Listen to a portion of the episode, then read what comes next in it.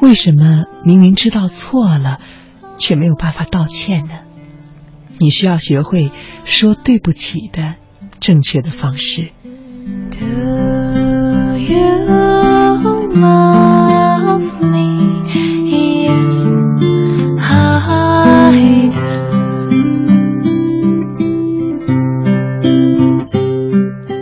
为什么道歉这么难呢？对于那些不会道歉的人来说，没有办法突破心理防线的原因，或许可以归纳为以下的四点。第一呢，可能会是不想觉得自己是坏人而感到羞耻。在很多时候，那些不愿意道歉的人是混淆了行为和品质之间的关系。他们会下意识的觉得，承认了错误就等于承认了我是一个坏人；承认错做错了一项工作就等于承认自己是一个很无能的员工；承认忽略了对方就意味着承认了自己是一个以自我为中心、不会关心他人的人。他们很难意识到，一个人做出了什么样的行为，并不能够决定他是一个什么样的人。拥有什么样的品质？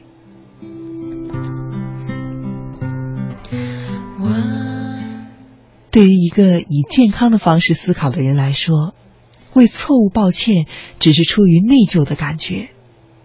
可是，对于那些不愿意道歉的人来说，道歉会让他们产生羞耻感。内疚针对的是错误的行为，而羞耻感针对的是自己这个人本身。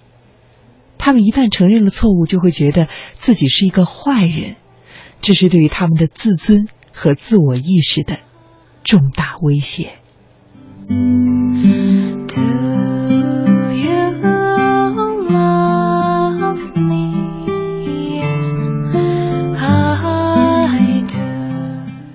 而第二个可能的原因呢，是不想感受到内疚，而丢失了自己的防御。对于有些人来说，他们太想让自己的情绪保持在可控范围内了，这使得他们一直都开启着情绪和情感上的高度的防御状态，不愿意表现出脆弱的一面。道歉对于他们来说就成为了一种威胁，因为在选择道歉的那一刻，他们会触碰到自己的情感。那一瞬间，脆弱的情绪流动，在他们的感觉中，好像是失控了。卸下面具和防御，诚实的面对自己的过错，允许自己内疚，这些都让他们感到害怕。所以，当他们面对需要道歉的情境的时候，他们不但不会降低防御，反而会本能的加强防御，死不承认。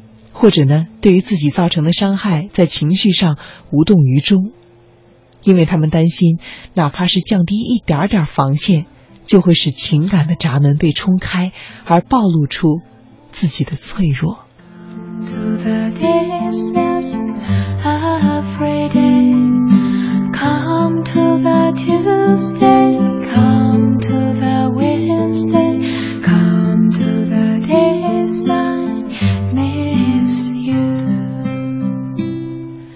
第三种可能的原因呢，是担心啊，道歉可能会带来难以预料的后果。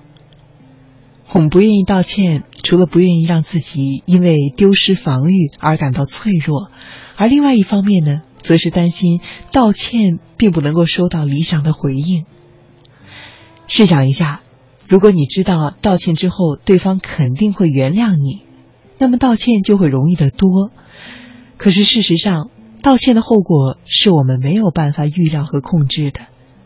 当我们说出对不起的时候，我们不能够预测对方会作何反应，是会理解和接受，还是会拒绝和惩罚呢？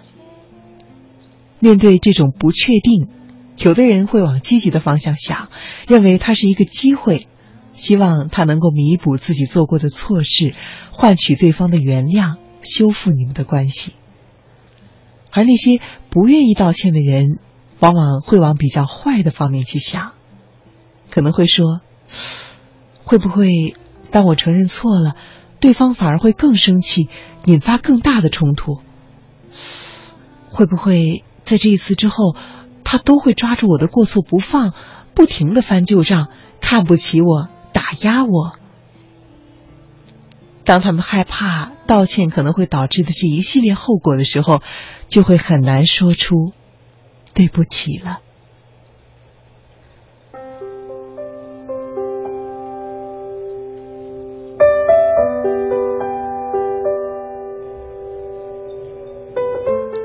第四个可能的原因呢，是他们对自己说啊，他不可能原谅我的，道歉不能够改变什么。当我们犯下一些非常严重的错误的时候，道歉会变得非常的难。我们可能会反复的在心里觉得，我已经犯了弥天大错，那么道歉还有什么用呢？没有什么能够弥补了，我们的关系。已经走到了尽头，我是不值得被原谅的，他不可能会原谅我。于是，在对方最需要你的解释的时候，你却在恐慌的压迫下，不说一句话就离开。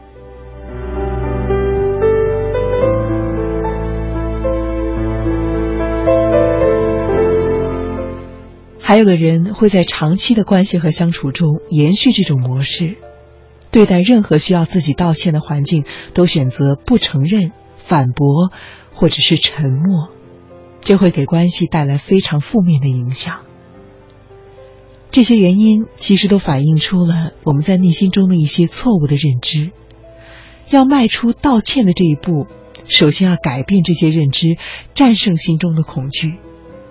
你需要知道。没有人是完美的，犯错并不是你能力不足的证明，更不会意味着你不是一个好人。我们并不是我们的情绪本身，我们是他们的创造者。当你需要获得他人的原谅之前，你需要首先获取自己的理解和原谅。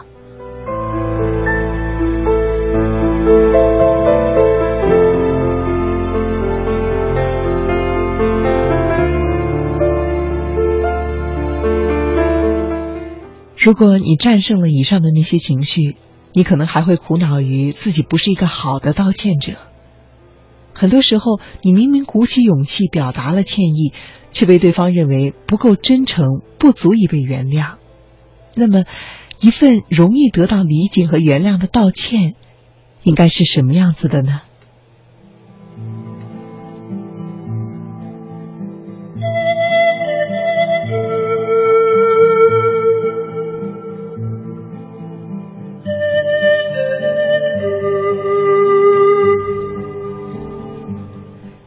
首先，你需要足够的真诚和共情。伊利诺伊大学呢做了一项研究，想象一个骑自行车的人在路上撞伤了一个步行的人，然后呢给骑自行车的人提供两种道歉方式，让他们判断受伤的那一方会不会接受道歉。第一种道歉的方式是：“我真的很抱歉让你受伤了。”这次事故完全是我的责任，是我骑得太快了，没有仔细看路。而第二种道歉的方式是，很抱歉让你受伤了，我真心希望你能够很快的好起来。你知道结果是哪一种道歉的方式更容易被接受吗？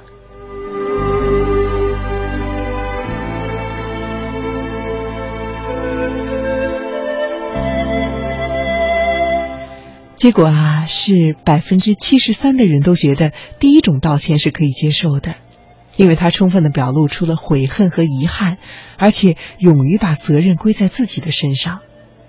而只有百分之三十五以下的人认为第二种道歉会被接受，他们觉得这样的道歉由于缺乏真诚的共情，比不道歉还要糟糕。如果你想要真诚、真诚的、成功的道歉，就要确保对方真的相信你知道自己错了。为了做到这一点，你必须要从自我中心的角度跳出来，真正的把关注点放到对方的身上，去思考问题。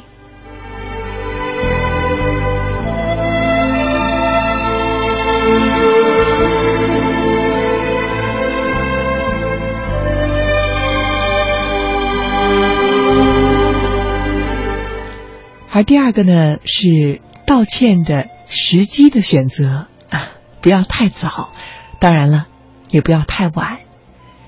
研究发现啊，呃，人们道歉的成功率和选择的道歉的时机之间的关联呢，是一条倒 U 型的曲线。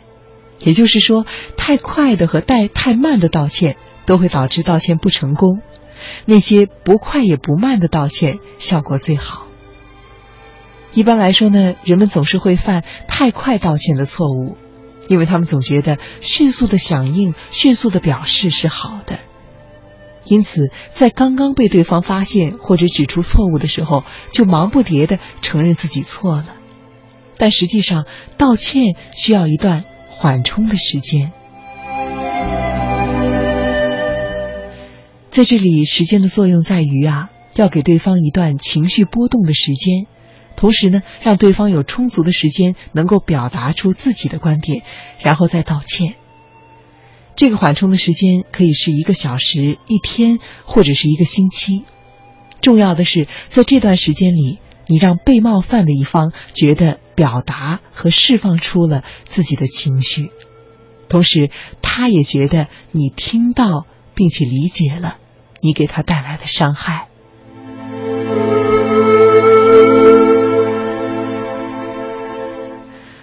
而第三个帮助你的方式呢，是你在道歉的时候要保证坏的行为从此不会再发生。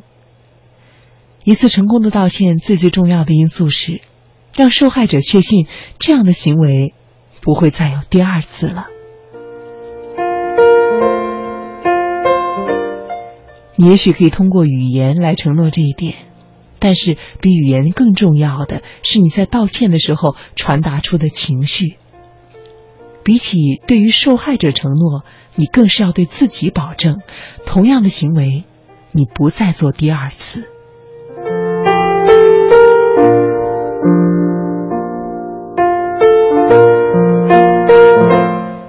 以上三点成功道歉的必备因素，其实呢，都指向了一点。就是你需要真正的理解对方的痛苦，理解你自己的行为是怎么样的导致了对方的痛苦，并且下决心不让这样的行为再次发生。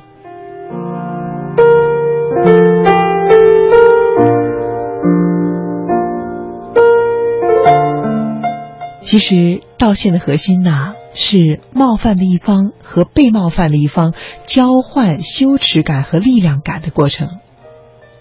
当我们冒犯了别人的时候，我们给予了对方羞耻感，剥夺了对方的力量感。而每一次道歉都意味着一次角色的逆转。道歉的一方作为冒犯者，他放弃了自己的力量感，放弃了对于控制的要求，转而争取对于对方的同情和理解。所以，所有那些看起来虚情假意、漫不经心、例行公事的道歉。都是因为冒犯的一方并没有真正的放弃自己的控制权，他们的道歉只不过是为了引出自己犯错的借口，或者是为了使自己不失去道德高地的立场，有的时候呢，甚至是为了把他们感受到的内疚转嫁给你。比如说啊，你看你多么的心胸狭隘呀！我都道歉了，你还生什么气呢？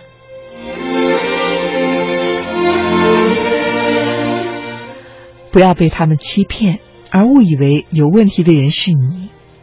如果你在对方道歉的时候感受到了被攻击，那么就说明这个事实是他们在把道歉作为进一步操纵的手段，有意或者无意的在继续的伤害你。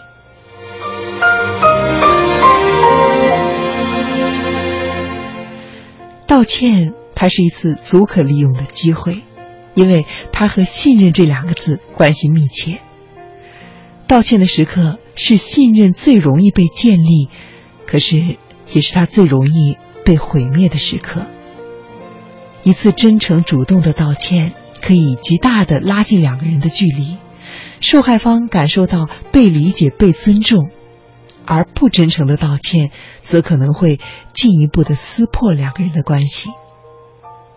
而最后，和不真诚的道歉一样糟糕的是，反复的为同样的行为道歉，却又让同样的行为反复出现。这个时候，你道歉的姿态越诚恳，受害者呢反而会感到更加的困惑，继而对你产生极大的不信任。除非是本身有自尊问题的人，健康的人可能都难以继续选择和这样道歉的人保持近的距离。